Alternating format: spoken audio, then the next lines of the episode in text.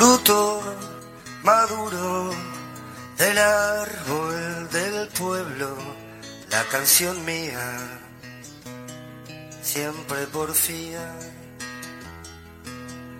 Puede morir, pero quiere cantarle solo a la vida, que no la olvida.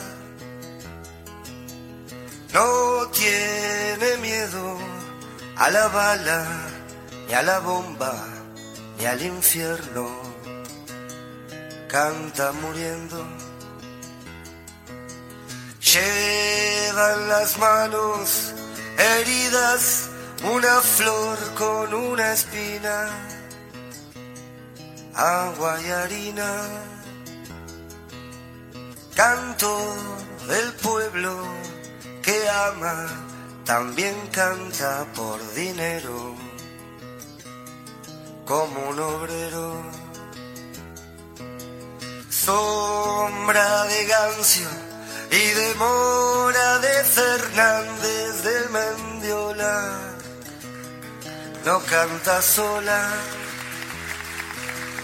quiere. Bueno, muy... muy, muy buenos días, la madre y la madrina. Sí, sí, sí. Por para que no quedara el silencio, salimos las dos. Por las muy dudas. buenos días a todas y todos que nos están escuchando en esta programación de los, los miércoles a la izquierda late el corazón. Aprovecho la oportunidad para mandar este, un saludo a toda la programación de lunes a viernes, que en el mes de mayo estarían cumpliendo un año. ¿Por qué digo al resto de la programación? Porque nosotros tuvimos como el mismo tiempo de programación, pero previo a La Izquierda Late el Corazón, que es un programa parlamentario, estaba este, el Popular Especial, que estaba saliendo también los días miércoles. ¿Cómo estás, Paola? Buenos días. Muy bien, contenta de arrancar un nuevo programa, este, con un salpicadito lindo, con una linda entrevista que vamos a tener más tarde con este, la diputada eh, Silvia Nane en relación al proyecto de ley presentado por la oposición. Hay dos, Hay dos. Este, sobre tenencia compartida, bastante complejo. De eso vamos a estar conversando más adelante. Sí, bastante Este, complejo por lo cómo se retrocede en los derechos y Sí. principalmente el derecho del niño. Pero lo vamos, Vamos a lo vamos a tomar este cuando cuando te- cuando ya estemos acá con, con Silvia, con la con la diputada. Este y bueno, eh, eh, ansiosa también por el acto que se viene eh, de la 20 como ustedes este, Sí. sabrán, porque ya nos vienen escuchando este, hace rato, el 23, fue el 17 eh, la, que- la, la conmemoración de los 50 años de la masacre de los ocho camaradas de la 20 en 1972.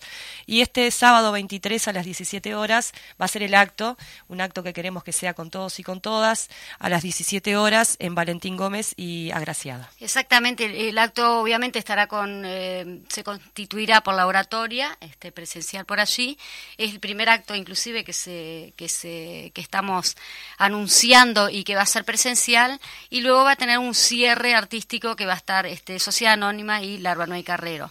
A propósito de eso, también enviar un saludo a Octavio Podestá, porque le hicimos un programa especial desde la butaca, en el cual también hay un pasaje de la- esa entrevista realizada a Octavio Podestá, que habla sobre eh, la famosa puerta de la 20, o la clásica puerta de la 20, que tuvo todo un, un trasfondo ahí. ¿Y dónde pueden ver o escuchar el programa La Eso, Butaca? pues, eh, sí, es desde la butaca, entran al canal YouTube y allí van a encontrar la entrevista, um, toda una entrevista obviamente de más tiempo, pero que hay un pasaje de la entrevista que Octavio Podestá inclusive habla sobre eh, la puerta de la 20 y le mando un besito a Octavio porque también ayer fue el cumpleaños. Muy bien. Y bueno, después tenemos la realidad, Ah, tenemos como un la realidad panorama real. bastante infla hablando de inflación, ¿no? Un, Sí. programa, un programa que tenemos mucha cosa que habla de la desigualdad, de la inflación, de la privatización, de la pérdida de derechos. No sé si queremos ir como... Sí, en este, principio capaz que, como hablaste de inflación, comentar que, bueno, eh, como todos ustedes o no, sabrán, este, el, el presidente dio una conferencia de prensa donde anunció algunas medidas este, para atender la, la situación económica y social. Este, estas medidas implican un aumento salarial del 2% para el sector público sin ningún tipo de negociación previa, ¿no? Sí. Este, allí el PITCNT en el comunicado que saca posteriormente manifiesta esto justamente, este, la, la, mm, eh, cómo no no habilitó eh, el- el- el- la negociación La colectiva, negociación sino que es colectiva una resolver sino que es una cuestión unilateral que resuelve ¿Cómo eh, será que hasta la Cámara Empresarial también lo mencionó, ¿no? Que los Exacto. toma de sorpresa. Y después, bueno, pero la Cámara Empresarial los toma de sorpresa porque les está Porque pidiendo, no les- porque les piden por favor si son tan amables, si se animan a darle un aumentito, si se, lo aumen- si Claro. se animan a adelantar un poco el aumento y la Cámara Empresarial dice, me tomás por sorpresa, nunca hubiese Exacto. imaginado. No, no lo toma por sorpresa porque sea un beneficio, por favor. No, no, ni porque piensen que efectivamente los trabajadores y trabajadoras tienen un salario que cada vez les da para menos. Y bueno, y para las jubilaciones y pensiones propone un aumento del 3%. Y el llamado 88 mesas de negociación colectiva, ya el ministerio, ahí el ministerio, el ministro de... Además, eh, de- decir, son menos de las... de Eh, por eso, el ministro de Trabajo, Mieres, manifestaba cuando después hacía una, una alocución sobre otro tema, que había como 400 mesas y que esto en realidad representa, son las, las, las mesas de los de, de, em, que tienen el correctivo como más, más lejos, digamos. Eh, esas son las que se llaman, con la sugerencia, porque decía el ministro, bueno, nosotros no podemos hacer nada al respecto, pero es una negociación tripartita y ahí hay un error. Están los empresarios, están los trabajadores, pero también está el Estado este, en esa negociación colectiva y el Estado tiene que, puede perfectamente este, eh, influir en esa negociación. claro. No es verdad lo que dice el ministro, no ha sido así, por lo menos a- hasta, hasta el momento, de que el gobierno, de hecho, en las negociaciones colectivas anteriores, me corregirán algún compañero eh, del movimiento sindical si estoy diciendo una cosa que no es, en general el gobierno se inclinó hacia, hacia las propuestas de, de los empresarios, en detrimento de, las, de, las, de lo que solicitaban los trabajadores. Entonces, no es cierto Sí, que no yo creo haya... que en un gobierno que le hace los mandados a los empresarios, obviamente que no va a ser de otra forma. Ojo porque también hubo un periodo de, en la historia de nuestro país que no hubieron eh, Sí. justamente consejos de salario, no hubieron negociaciones colectivas. En el gobierno de la calle Estemos Padre. atentos, No en estemos atentos a eso, por favor. Bueno, y también manifiesta el PCNT que no dijo nada sobre el salario mínimo nacional, que cumple un, papel importante en la evolución del conjunto de los salarios del país, porque claro, a partir del salario mínimo vos después eh, negociás el resto de, los salarios para arriba, ¿verdad? Y bueno, y, y también me parece que es inter- interesante manifestar que mm, el- la calle Pou dijo que el mayor crecimiento de la economía se había dado en eh, básicamente las exportaciones, en la producción us- industrial y en algunas otras actividades, y no así en los actores de microempresarios vinculados a la industria, la pequeña producción agropecuaria y el comercio de los barrios, los cuales, eh, dice el, eh, el PIT-CNT, para los cuales no hay ninguna medida propuesta y sufren en carne propia los costos del alza inflacionaria. Así que completamente insuficiente, este, mucha gente molesta, hay algunos que manifiestan que bueno, que es un manejo retórico como, Sí. como sabe hacerlo el presidente, pero cuando yo por lo menos cuando lo estaba desgrabando, Exactamente. Es- es muy- Viste cómo no, no, podías, no podías es muy prolijo en su decir, muy prolijo, es- porque viste casi no lo tenés ni que editar, está muy bien, es muy es muy correcto como él este se manifiesta, este, pero Me llama la atención cuando se hace el sorprendido ante de- determinadas preguntas que justamente hablan sobre lo- los más vulnerables y sobre el aumento de la pobreza en el país.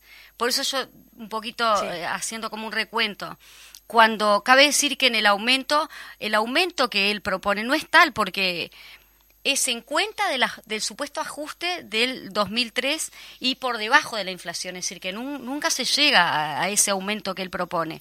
Basta con decir que la guerra, la guerra y, y el, y el- y el coronavirus o, o el virus eh, siguen siendo como, como el pretexto para él decir este, determinadas cosas. Pero la gente también, la gente analiza, digo, si vamos a las noticias, eh, por ejemplo, el, economista Pablo Darrocha, que me hago un punteíto por acá del PITCNT, dice que el aumento es bienvenido, pero que es insuficiente. Yo no hablaría ni siquiera de aumento.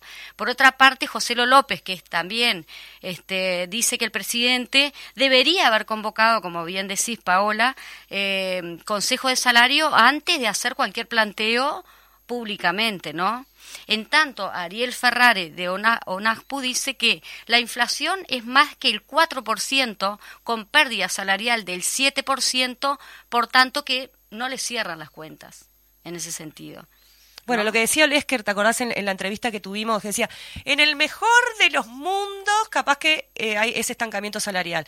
Eh, y después, lo otro que me parece que es interesante, que yo no podía creer lo que escuchaba.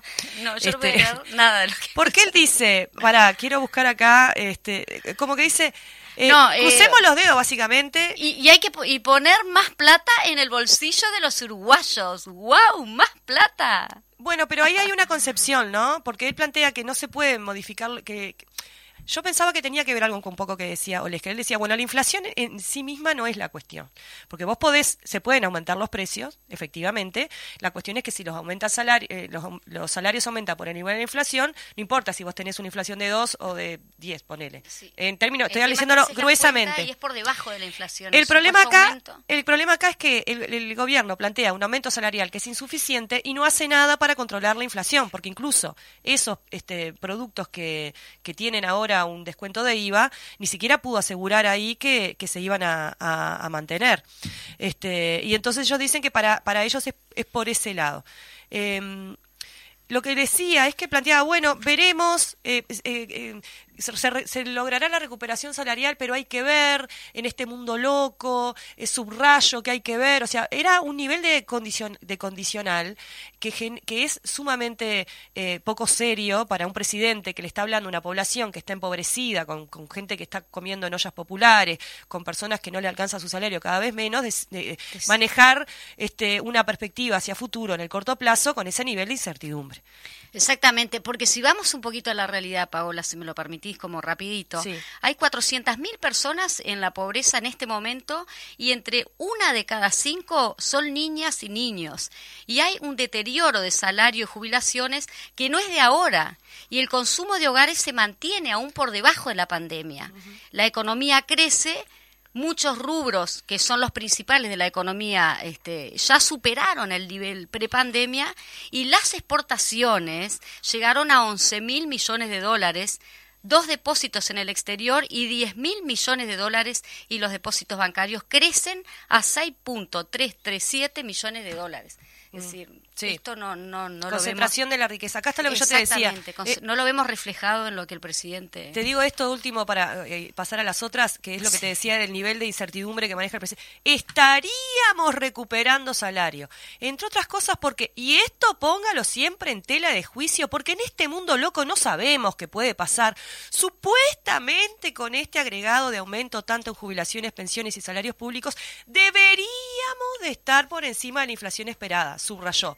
Subrayo, dijo además él, no lo subrayo yo, deberíamos estar por encima de la inflación, esperada. Ese es el nivel de incertidumbre y de, de condicionalidad que maneja el presidente para dirigirse a una población empobrecida que está desesperada porque cada vez le alcanza menos el salario para comer, que como bien informó Lesker, quienes tienen los salarios más bajos utilizan la mayor cantidad de porción salarial para alimentarse. Felicitamos al presidente, al presidente no, felicitamos a los que asesoran, este, digamos, ¿cómo es que se dice? marketing o estas cosas que sí, bueno. para mentir sin que parezca que miento y ocultarse. Es populismo. Lo importante es que de este lado o, por los medios que podamos podamos desarmar estos estos discursos. Sí, y, volver a reiterar porque muchos medios hegemónicos están diciendo, este, están dando la noticia de que hay un aumento del 2% para los públicos y 3% para los jubilados. No es así, no es un aumento. O sea, es un depende de dónde lo veas. Es un aumento porque vas a es un aumento. Sí, sí, lo en términos, en términos concretos, pero en términos reales no es un aumento en relación a tu capacidad de poder alimentarte con esa plata. Vas a ir a comprar y vas, a, y vas, a, seguir no dándote la plata. Y tan mal estará la gente que, por ejemplo, en otra de las noticias que teníamos, la, la Intendencia de Montevideo habilitó la venta fraccionada de alimentos en pequeños comercios, en acuerdo con Cambadu. Este, acordaron autorizar el fraccionamiento de alimentos durante seis meses en pequeños comercios no mayores a 100 metros cuadrados.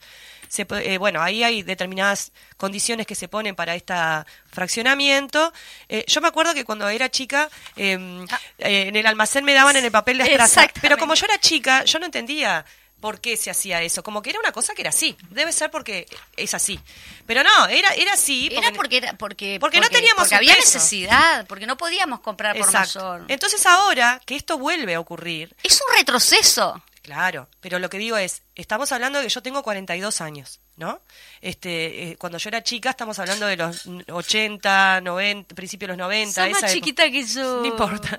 Pero lo que voy es que se vuelve a repetir una situación que debería alarmarnos este, Sí. y que vuel- volvemos a lo mismo. Igual de todas maneras, perdón Paula Sí. que te corte, pero estos temas son como muy este Vamos sí, estamos un poco a bajar aceleradas, porque estamos, estamos- acelerando. No estamos- podemos creer tanta injusticia. Estamos indignados. Felicitamos igual de todas maneras a la Intendencia de Montevideo que de alguna manera u otra eh, está tratando de, de- De buscarle la vuelta, Exacto, de, buscarle la colabora. vuelta. Yo voy a ir ahora porque seguimos con los recortes. Pará, eh, pará, vamos a poner pausa. Ahora vamos a educación.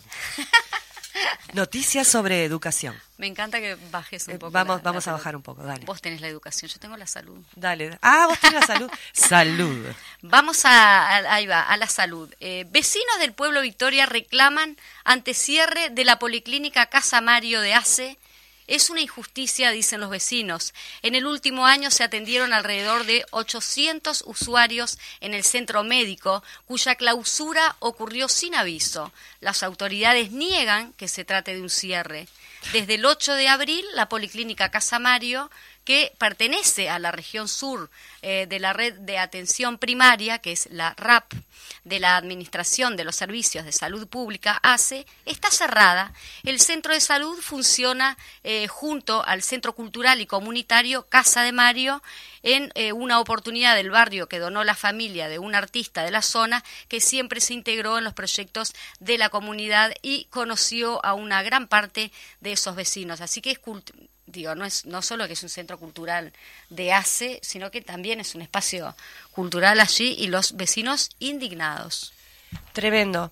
Bueno, Y eh, nos enteramos del cierre, dice, de una forma un poco extraña porque está porque no se, porque nadie porque les avisó. nadie les avisó y todavía dicen que no es que no están cerrando. Sí, es un cierre, está cerrada, pero no es un cierre. Está cerrada, pero no no hay atención. Y también en el tema de la salud, lo que planteó Cipriani, ¿no? Como eh, tienen problemas para or- organizar la compra de medicamentos, o sea, compran los medicamentos, demoran en llegar, entonces como, como, como es muy complicado, mejor vamos a privatizarlo, ¿no? Es- o sea, la respuesta es esa, o sea, vos tenés un problema de gestión y en vez de resolver el problema de gestión, lo privatizo. Yo hablaba con una compañera de, de- de la salud este, y ella me ma- manifestaba también que no es, no es la única privatización en salud pública, ¿no? Se viene dando no. este, sistemáticamente un avance en determinados servicios este, a nivel de la salud y este es como uno más este, que supuestamente dura- cuando se denunciaba la falta de medicamentos en, este, en estos tiempos, es- es- seguramente habrán leído sobre esto, Sí.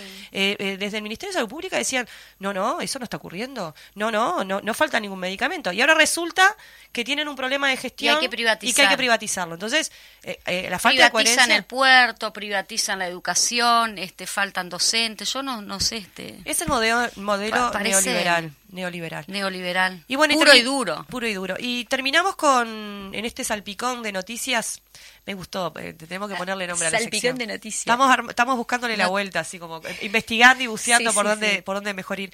La educación, bueno, el tema de los recortes, esta idea maravillosa que se le ocurre, lo mismo, ¿no? Tengo un problema de gestión, entonces, ¿cómo lo hago? Bueno, que los gurises tengan clases virtuales. Porque no tengo docentes, porque, Porque he no- hecho a los docentes. He hecho a los docentes, tengo No- pocos docentes, no mucha, hago mucha llamado. gente en, lo- en las clases. Sí, no hago llamados a, a horas docentes. Este FENAPES manifiesta que eh, el problema se podría haber previsto, este, que se tendrían que haber hecho llamados eh, en, en marzo y en abril y no se hicieron. Los docentes donde más faltan es en matemática y física, ¿no? Este, que no es menor. Después eh, nos llenamos la boca, ¿no? Diciendo, ah, porque ah, qué horrible la educación. Y resulta que no, los gurises no tienen docente de matemática y de física. Este, entonces, bueno. Eh, escúchame, ¿no tenemos docentes? ¿Qué, ha- qué hacemos? ¿Contratamos más docentes? O, No, no, los- virtual. o hacemos que los gurises tengan clase virtual. Ah, vamos, aquí está lindo la clase, no se tienen que No, lo que pasa es que ya se acostumbraron con el tema de la pandemia Claro. a estar encerrados, sigámoslo teniendo encerrados y alienados. Y en cuanto a eso también, capaz que si ya terminaste, Paola. Sí, ya terminé. Eh, tuvimos las declaraciones de un tema que ya pasó, que fue un Sí. tema gravísimo, de este, la policía adentro de un centro educativo. Del cerro de- el cerro de Utu que denunció el grupo sindical de base de ahí de- del auto del cerro. Bueno, atestiguó el padre ayer en un medio este, de prensa, en- más específicamente en, en TV, TV Ciudad, este, diciendo de que, bueno, al chico se eh, menor de edad, cabe destacar, Mm. Sí. se lo llevaron por muchas horas en el auto policial a algún lado que no fue la comisaría, Sí. Después lo, lo llevaron a la comisaría, le, le querían hacer un, un, control de alcoholemia, a lo cual el padre solicitó estar él presente en ese control, que obviamente dio negativo. Y bueno, este, parecería que ahora no solo los vecinos, sino que también el, el sindicato está pensando, ya hicieron la denuncia, este, presentaron la denuncia y no bueno no sé qué va a pasar pero lo que sí no puede volver a pasar es agresión militar adentro de los centros ni adentro de los centros públicos ni afuera. Y lo tuvieron, vos comentaste, perdón que justo estaba buscando material, que lo tuvieron un montón de horas lo adentro del patrullero, este, una situación sumamente compleja. Vulnerable, Para, el, para el menor, ¿no? Este, y bueno. Porque a grito de vuelo, el sentido común que se eh, trata de instalar desde este gobierno, ah, esos gurises que siempre están haciendo, que andan armados, Los que jóvenes infractores. Un joven infractor, eh, o sea, el, sentido común va como para ese lado, ¿no? En, esto de la justificación de este tipo de accionar, que es un sentido común que justamente necesitas usar este gobierno para poder justificar estos niveles de represión que estamos teniendo y la aplicación de la LUC en todo su esplendor, ¿no? Sí, ya Ah, eh, te quería decir algo. Sí ya empezó este la luz ya está funcionando. Claro, sí, claro que está ah, funcionando. Sí, sí, sí. No, bueno, sí, este, hubo un referéndum, no logramos obtener las mayorías necesarias, de todas maneras eh, esto está vigente y, bueno, eh, más allá de que no lo hayamos logrado, eso no quiere decir que no tengamos que estar vigilantes y denunciar los atropellos que efectivamente nosotros sabemos que van a ocurrir, por eso hicimos la juntada de firmas y impulsamos el referéndum, porque sabíamos que era algo que iba a venir a afectar los derechos de los ciudadanos y de las ciudadanas, en particular de los más vulnerables, que son los más pobres, los niños, los adolescentes. Entonces, eso este, por eso es importante estar atentos y denunciarlo, porque eh, después esto tenemos que desarmarlo de alguna manera en cuando, cuando se generen las, las circunstancias y, por los mecanismos que corresponden.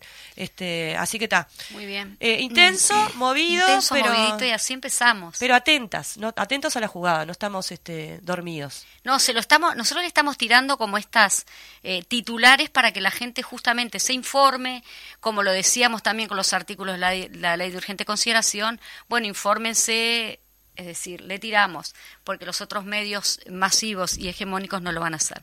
Le damos la bienvenida entonces a nuestra ilustre invitada, que ella siempre está presencial acá cuando uno la necesita. Este, Paola, si te parece, tenemos aquí en los estudios de las X40 Radio Fénix, a la izquierda late el corazón, nada más ni nada menos que a la senadora Silvia Nani. Ay, yo dije diputada. Perdón, este, Silvia. No, no, no, es, ninguna ofensa. Buen día para, para todos y para todas. es un gusto estar acá con ustedes. ¿Cómo estás, Silvia? Un gusto. Muy bien, Majo, muy bien. ¿Cómo andan? me, me, imagino que con mucho trabajo. Sí, un poco. toda esta picadita que está, hemos movido.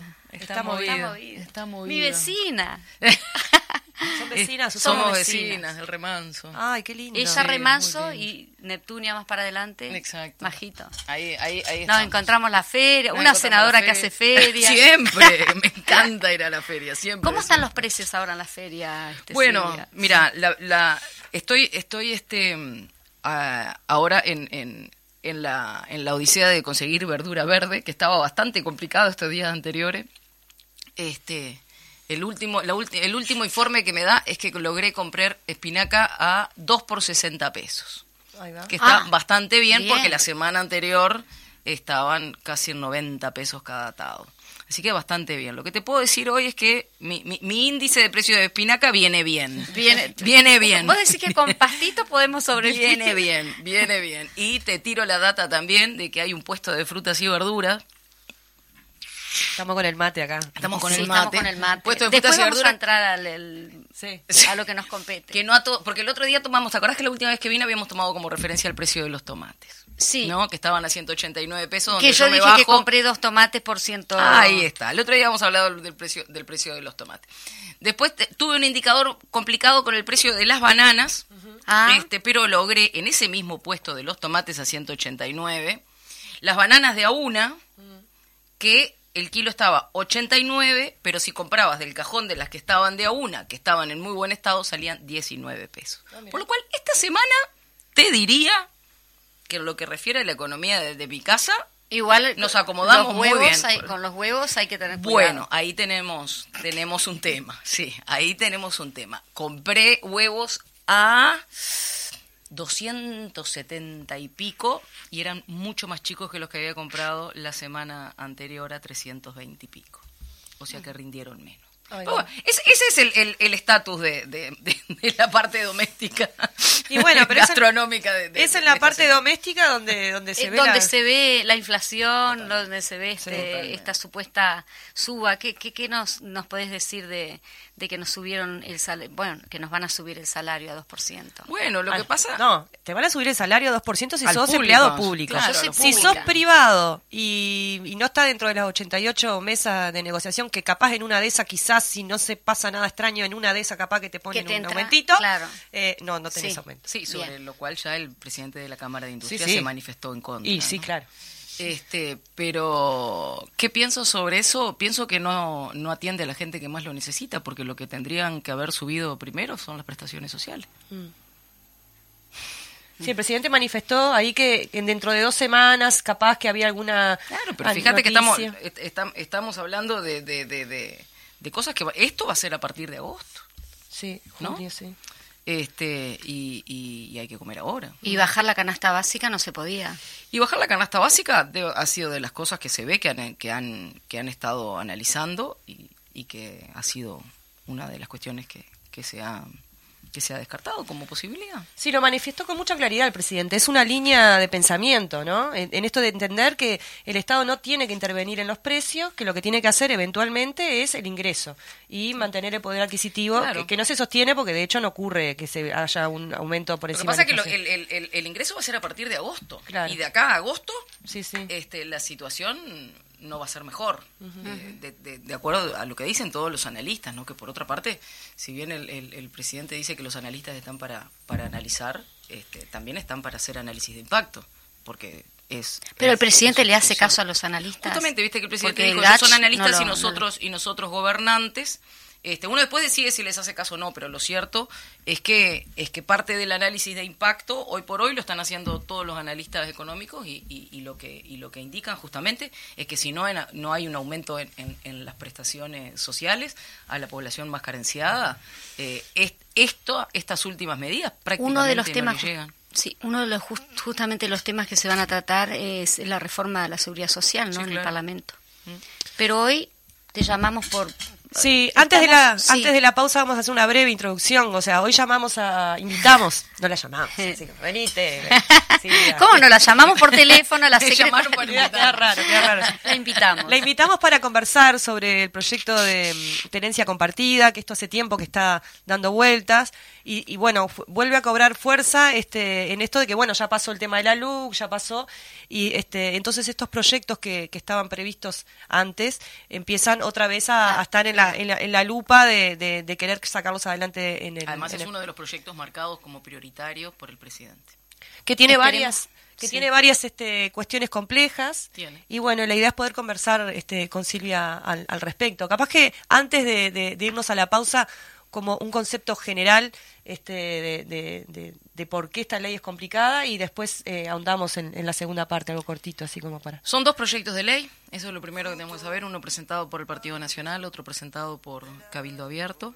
Eh, se habló en algún momento sobre el final del año pasado que se iba a presentar un proyecto unificado, ese proyecto unificado aún no entró en la comisión.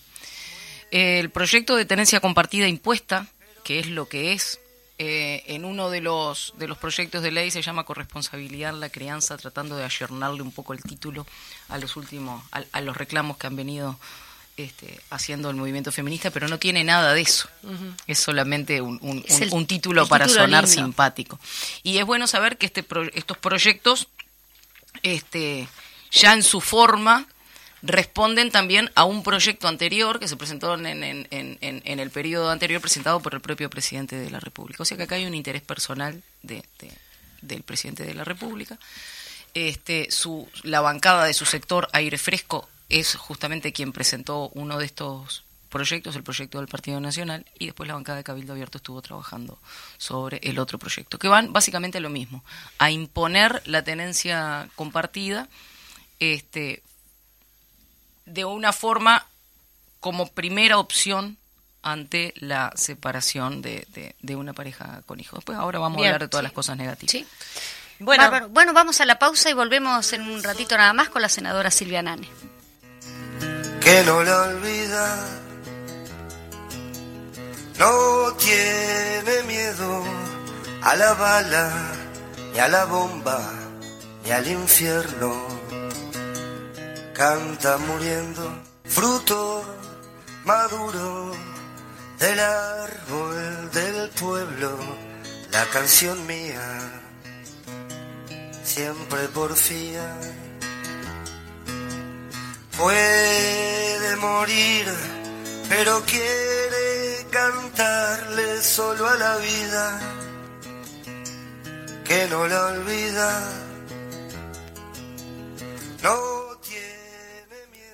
Bien, muy bien. Acá estamos este, en la mesa. Tenemos justamente los dos proyectos de ley y queremos un poquito ir contextualizando la parte de los, proye- los dos proyectos y después ir desarrollando justamente eh, cómo impacta esto en el niño, que niño, niña, Adolescente. adolescente. ¿Cómo sería, cómo viene esto? ¿Cómo, cómo arranca esta historia? Bueno, mira, eh, podemos, podemos empezar de lo más viejo a lo más nuevo o de lo más nuevo a lo más viejo. Yo, capaz que, capaz que empezamos de lo más nuevo y Dale. vamos para atrás. Dale.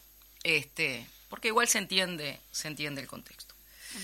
Eh, yo les decía, hay dos proyectos presentados, son los que ustedes tienen ahí. Uno que se llama Los podemos mostrar porque Tenencia compartida responsable. Ah, ¿tenemos- tenemos sí, cámara? estamos filmando allí. Perfecto. ¿Dónde está la cámara? Ahí. Eh, Ahí. Después Este, nos ven en YouTube. ahí. Ahí va. Uno que se llama Tenencia Compartida Responsable, que es el presentado por Cabildo Abierto. Y este que se llama Corresponsabilidad en la Crianza, que es el presentado por el Partido Nacional, más concretamente por las senadoras Carmen Aciaín Sí. y Graciela Bianchi.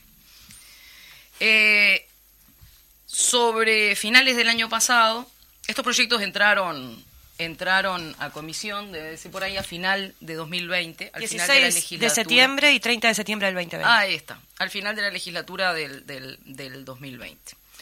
Eh, fueron tratados en, en comisión, los proyectos de ley en general, este, lo que se hace es, muchas veces se presentan en el plenario y el plenario después los deriva a las comisiones especializadas.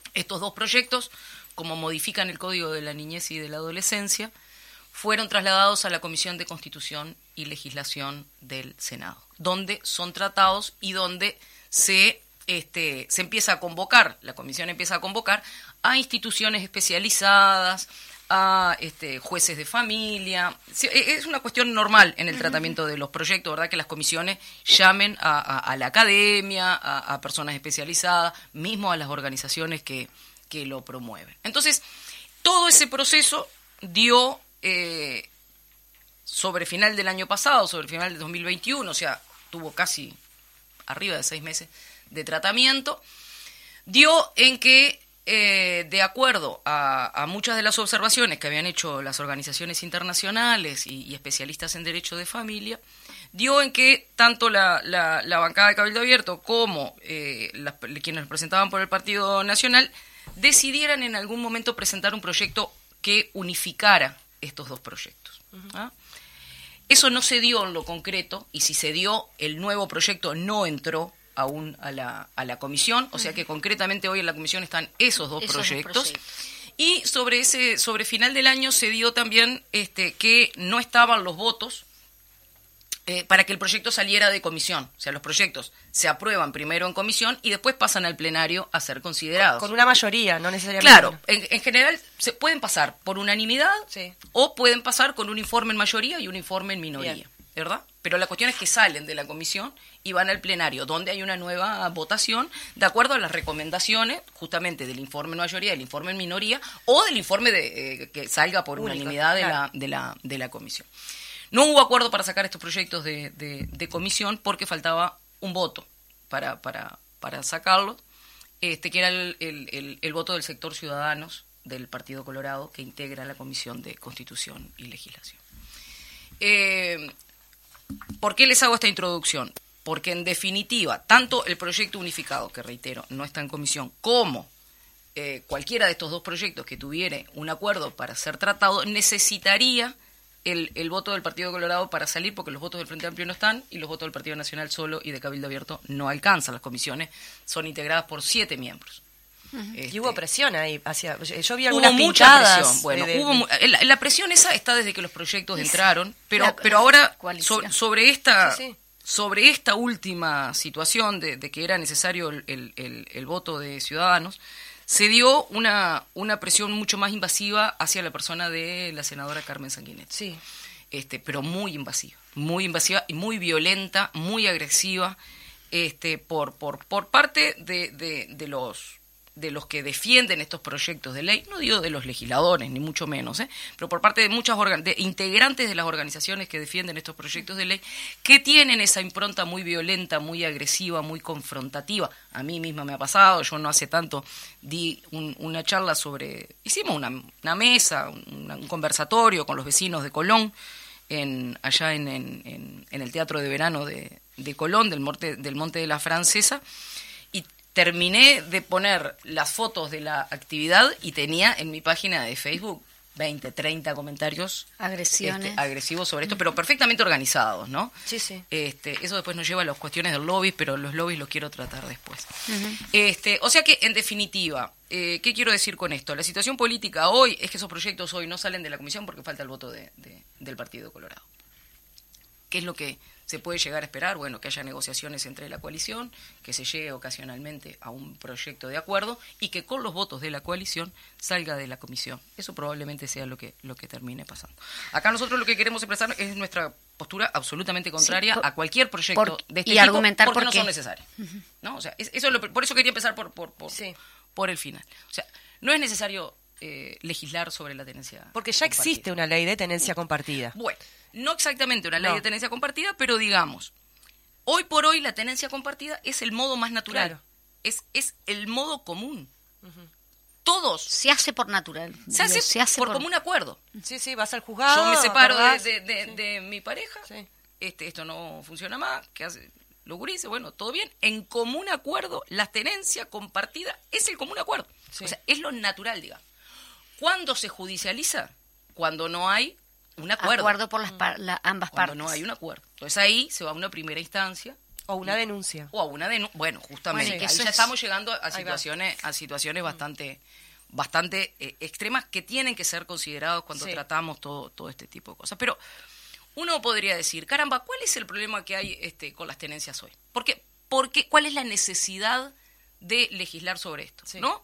Entonces, cuando uno consulta y cuando uno pregunta, este, muchos de los impulsores dicen, no, porque nosotros este, como padres queremos, este, vamos y solicitamos la tenencia y el Poder Judicial nos la niega permanentemente porque siempre este, priorizan a las mujeres.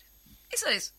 O a, nosotros, los varones, nos sacan la tenencia de nuestros hijos porque nos hacen denuncias falsas sobre violencia. violencia. Entonces, nosotros dijimos, bueno, este, capaz que una buena forma de cuantificar la necesidad es hacer un pedido de informes a la Suprema Corte de Justicia, ¿no? Que nos diga, bueno, ¿cuántos procesos de tenencia son iniciados por varones y cuántos de esos procesos de tenencia iniciados por varones son negados? O y en general, ¿cuántos, de ¿cuántos procesos hay de ratificación de tenencia, que es lo que se hace generalmente cuando uno de los padres o la madre, cuando uno de los progenitores mm. tiene la tenencia, vas haciendo la ratificación por el tema de las asignaciones familiares, la, pensión alimenticia, todo lo demás. Entonces, nosotros dijimos, bueno, vamos a pedir los informes a la, a la Suprema Corte de Justicia. Y la Suprema Corte de Justicia nos responde diciendo, no tenemos esos datos. No tenemos esos datos. No, no, no, podemos, no, no están sistematizados. Nosotros cuando sistematizamos no tenemos una categorización. Discriminación. después cuando queremos hacer esos cortes, el sistema nos lo permite. Los cortes de género, o sea, no está previsto. tiene que ver con de género, ni, ni, también los tipos, de, tenencia. Bueno, entonces nosotros dijimos, bueno, caramba, pero entonces si la Suprema Corte de Justicia no tiene los datos para cuantificar, no lo tiene nadie. Y entonces, ¿sobre qué estamos cuantificando? ¿Sobre qué estamos cuantificando? O sea, ¿cómo sabemos que son necesarios? ¿Cuál, es, ¿Cuál es la justificación para que sean necesarios? Y ahí lo que vemos, porque a ver, hay una realidad que dice que no son necesarios, que la tenencia compartida es lo común.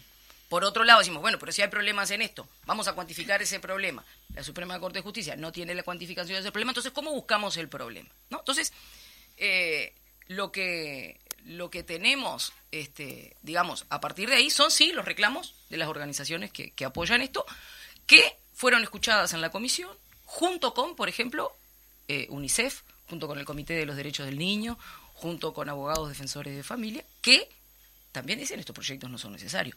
Y dicen otras cosas, no solamente que no son necesarios. Lo que ellos dicen es, lo que se está haciendo con estos proyectos es judicializando la situación de tenencia como primera alternativa. Porque hoy se judicializa cuando no hay acuerdo. Sí. Pero acá Exacto. estamos De diciendo, de entrada es tenencia Un compartida. retroceso, ¿no? Y si no hay acuerdo, ahí judicializamos. Ahora, en estas circunstancias, de que la tenencia compartida es impuesta, ¿no? ¿Quiénes deberían iniciar la, la- la acción para que no fuese así?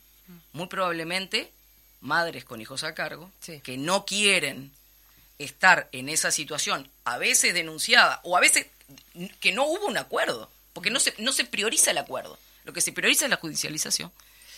Este, o eh, de repente mujeres de hogares monoparentales de siempre, ¿no?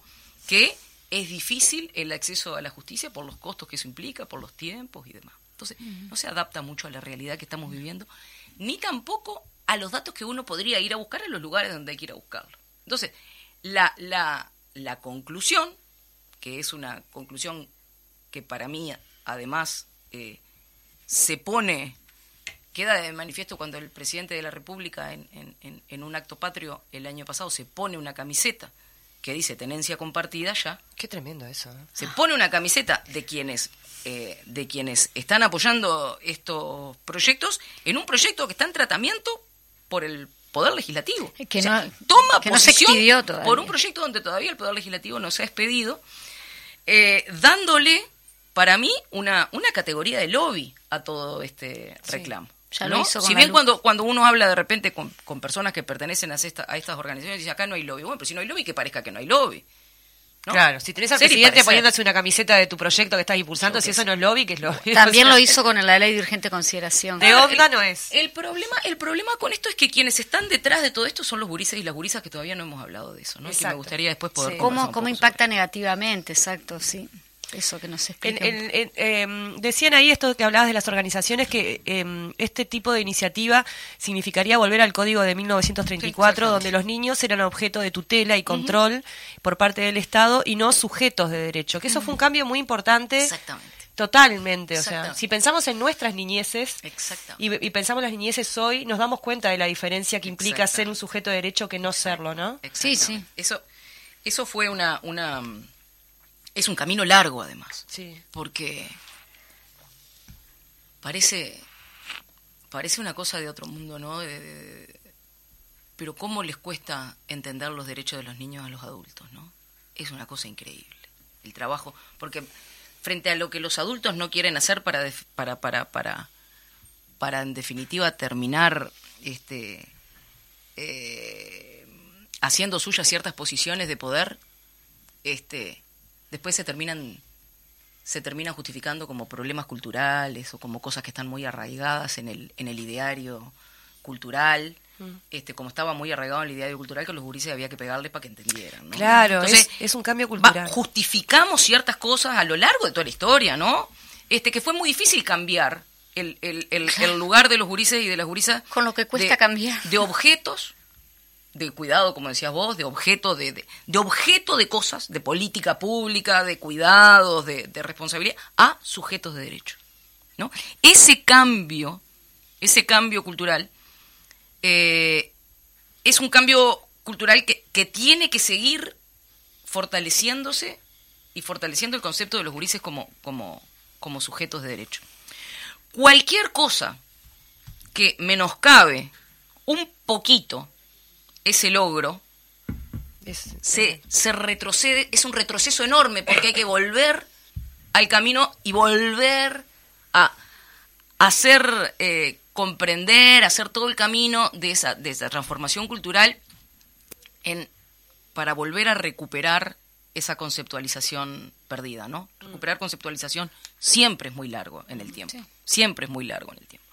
Entonces, estos proyectos sí toman, toman a, a- los gurises como, como, como un objeto, este, como un objeto y no como un sujeto de derecho, lo cual es gravísimo, y no les garantiza el derecho a ser oídos. ¿Por qué?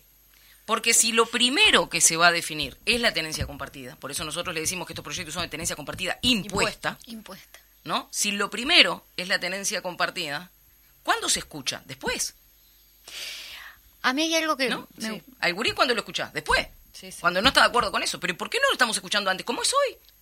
Aparte se habla de tenencia compartida del 50%, o sea, una cosa que Sí. no tiene ni pie ni gollete. O sea, Claro, porque se empiezan a generar, claro. Eso era uno de los puntos que yo tenía para conversar con ustedes, en lo que, en, en, en- en imaginémonos esta situación, Claro, ¿no? el- En, en la vida real. Cualquier persona que críe niños se da ¿Qué cuenta que es hablando? una locura. ¿Qué estamos hablando? A mí igual... Eso es una de las, de las, de las, de las ideas de la implementación, Claro. ¿no? Pero vos fíjate, lunes, martes, miércoles vas para un lado, jueves, viernes, sábado vas para el otro y el domingo haces lo que querés. ¿Qué- cómo, cómo se implementa eso? Sí, sí. Vamos a poner eso en la realidad. Yo vivo en el remanso de Neptunia y la persona de la que me separé vive en el cerro. ¿Cómo implementamos eso? ¿Cómo sí. implementamos eso si además quien vive eh, eh, eh, en uno de los lados tiene una condición económica más desfavorable que el otro?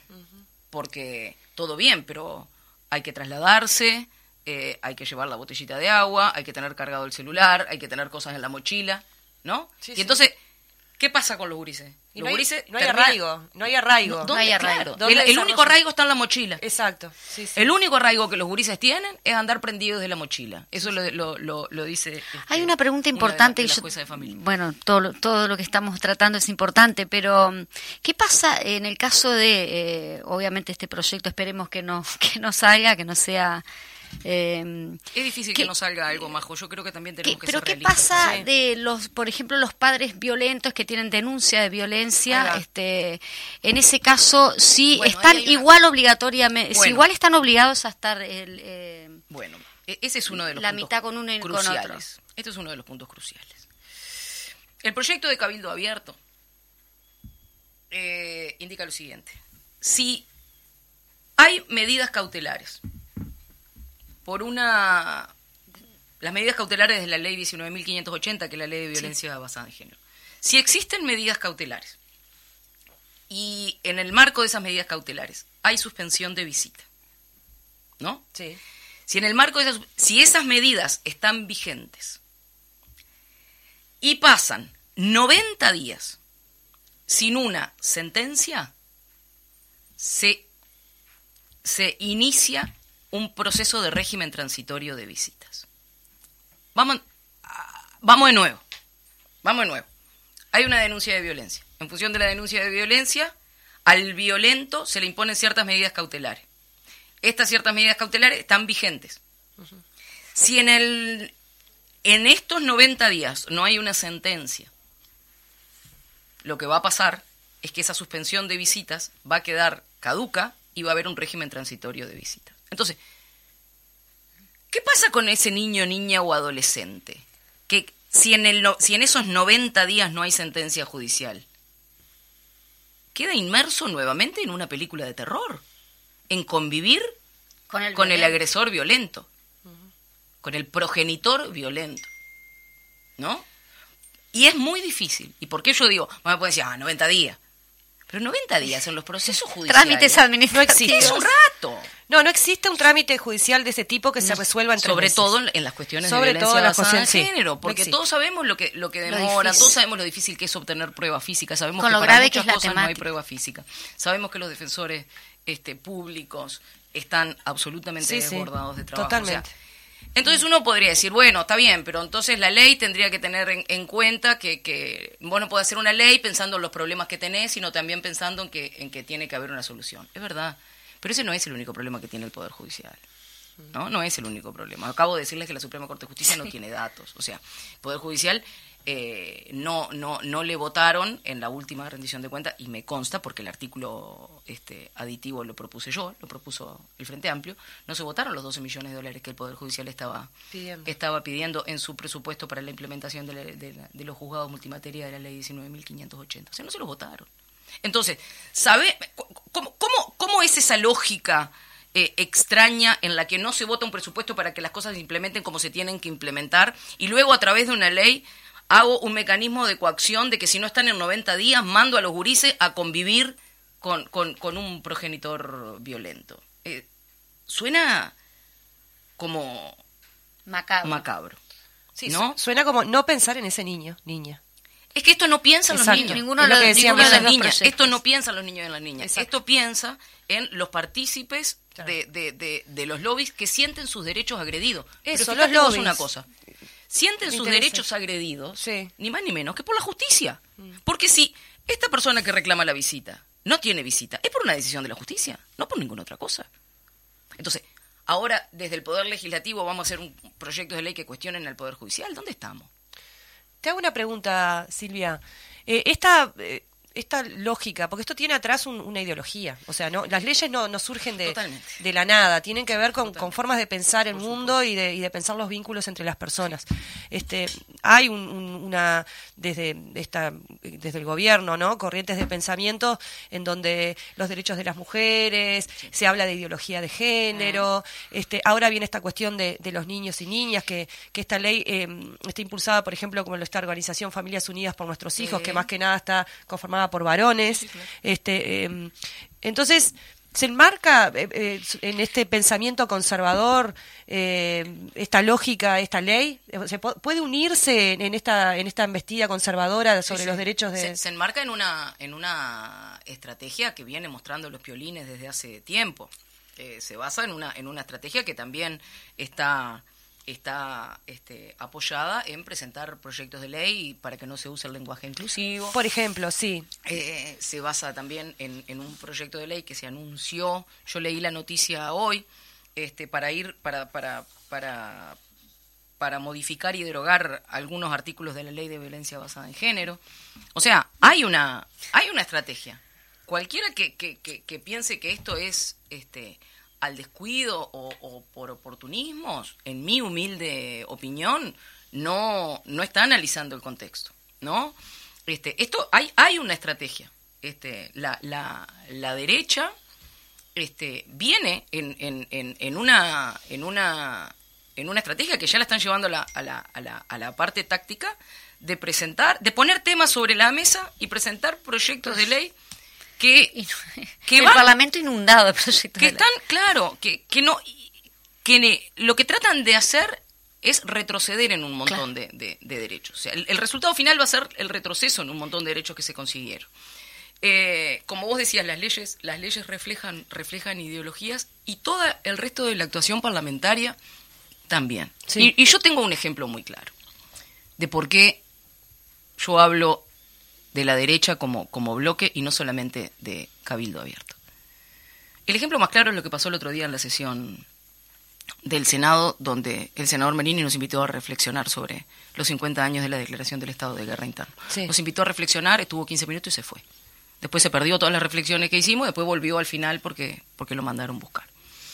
Fue una reflexión rara la que nos invitó, la que nos invitó a hacer. Pero, pero la, la, la, la, la embestida viene por varios lados. Sí. Esa embestida restauradora Exacto. viene por intentar restaurar la verdad histórica del pasado reciente, De los conociendo absolutamente que antes del pasado reciente en este país hubo muchas cosas antes, hubo una salida de la Segunda Guerra y hubo una dictadura de terra y hubo un montón de cosas que, que todas esas cosas empezaron a gestar muchísimo antes Sí, no en el 73. terminamos en, en, en, en, en todo esto y ahora se quiere reescribir esa, esa, esa historia, porque lo dijo el senador Domenech, o sea, vinieron a restaurar esa, esa, esa versión de la, de, la, de la verdad histórica.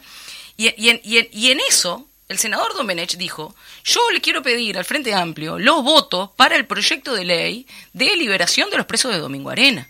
Si se los pide al Frente Amplio es porque los demás votos ya los tiene. Claro. Porque si no, no nos lo vienen a pedir a nosotros. ¿No? Entonces, eh, ¿por, qué, por, qué, ¿por qué me parece que, que, que, que ya tenemos que empezar a dejar de ser naif y, y de pensar de repente que ciertas posiciones están en un lado solo? Están en una coalición de gobierno. Y estos proyectos son una perla más de estas cosas que están pasando. Sí, nosotros justamente estamos en el marco de los 50 años de, de los fusilados eh, de, la- de De la los mártires 20, de la ¿no? 20. Estamos convocando para, para este sábado que, que la gente, es decir, que, la, que el campo social, el campo popular esté presente, no solo los comunistas, sino toda la izquierda y a su vez el campo popular. Igual, volviendo al- Una, en cuanto a los una- derechos una, humanos, sola cosa ¿no? respecto a eso, ¿no? Porque Uno de justo los- lo de los- mencionaste, De, las sí. personas que más fuertemente cuestionó el atentado contra la 20 fue Wilson Ferreira. Sí, sí, sí. Lo Sí, mencionamos sí, sí, en sí. varias oportunidades acá en las, en las Silvia, ¿cómo se ve para adelante to- toda esta situación que hemos estado planteando acá en la mesa eh, en cuanto a estos proyectos de ley? ¿Cómo está parado el Frente Amplio? Co- Bueno, el, Frente Amplio en principio está, está parado en la, en, la, en la postura de que estos proyectos no son necesarios. Ni, ni, esto ni ninguna modificación este, no son necesarios, por lo cual no hay por qué eh, legislar al respecto. Lo que hay sí ahí es una cuestión que va a tener que ser resuelta por, por la coalición, ya te digo, principalmente entre, entre el grupo de ciudadanos y el, el, el grupo de, de, de, la vicepresidenta, de Beatriz Argimón y Gloria Rodríguez, que son quienes no presentaron el proyecto, digamos, ¿no? Quienes presentaron el proyecto fueron Graciela Bianchi y, Carmen Aciaín, pero eh, tanto Argimón como Gloria no se han expresado concretamente al respecto, por lo cual ahí es un tema de la de la coalición. Recordemos también que la directora de Mujeres, Mónica Botero, se, se, se pronunció en contra. Yo quería preguntar, lo que pasa que ya se está terminando, me quedo con las ganas. ¿Qué rol juega toda la cuestión de las iglesias evangélicas atrás de esto? ¿no? Hay una corriente en general, este, no es una cuestión de Uruguay, eh, que tienen claramente una mm, posición en contra de todo esto que estamos hablando, ¿no? De, la cuestión de género, los, niños, toda la historia. Eh, muy machista. Este, y vos hablabas de lobbies hoy, porque no hablamos de los lobbies, pero ¿qué son los lobbies? Los lobbies son grupos de, de, eh, personas organizadas eh, defendiendo determinados intereses. Exactamente. Este, imagino que algo de eso habrá. Bueno, tanto hay que en un estudio último que se, se publicó hace un mes, un mes y poquito de ONU Mujeres sobre la violencia a las mujeres políticas en redes sociales, hay una nube ellos examinan una nube de, palabras de las cuentas que más agreden a las mujeres y en esa nube de palabras este, después eh, hacen un estudio de cuáles cuentas son las que forman esa nube de palabras. Si uno se toma el trabajo de analizar cuáles son esas cuentas, muchas de esas cuentas pertenecen a personas que participan de estas organizaciones que promueven los proyectos. Este país es chiquito, nos conocemos Agradecemos mucho la presencia de Silvia Nanes. Muy clarísima, Silvia, como siempre. Tenemos que mantenernos atentos, hacer seguimiento a este tema. Invitarles este sábado 23 a las 17 horas en Valentín Gómez y Agraciada, en el acto eh, en conmemoración del asesinato de los ocho camaradas de la 20. Reiteramos la invitación a toda la militancia, a las organizaciones sociales, a los vecinos y vecinas, que, a todos quienes se sientan convocados en, decirle que no, nunca más al fascismo y al terrorismo de Estado. Este, queremos que estén ahí y, les invitamos. Sí, me permitís, Paula, también salió una, como salió una carta interna, ¿no? De los militantes del partido, también salió, eh, ya salió la carta eh, a las organizaciones sociales invitando. No la pudimos leer, pues no nos dio el tiempo, pero este, por allí estamos también convocando a las organizaciones. Bueno, vamos a estar acompañando. Exacto. Muchas gracias por venir, Silvia. siempre es un gusto. Este, y bueno, nos, nos despedimos, María José. Sí, nos despedimos y bueno, hasta el próximo miércoles, saludando a toda la programación y escuchando esta versión de la canción quiere de Sebastián Teixeira, este, una hermosa, una hermosa versión para compartir. Y bueno, hasta el próximo miércoles a las 12 en A la izquierda late el corazón. Fruto maduro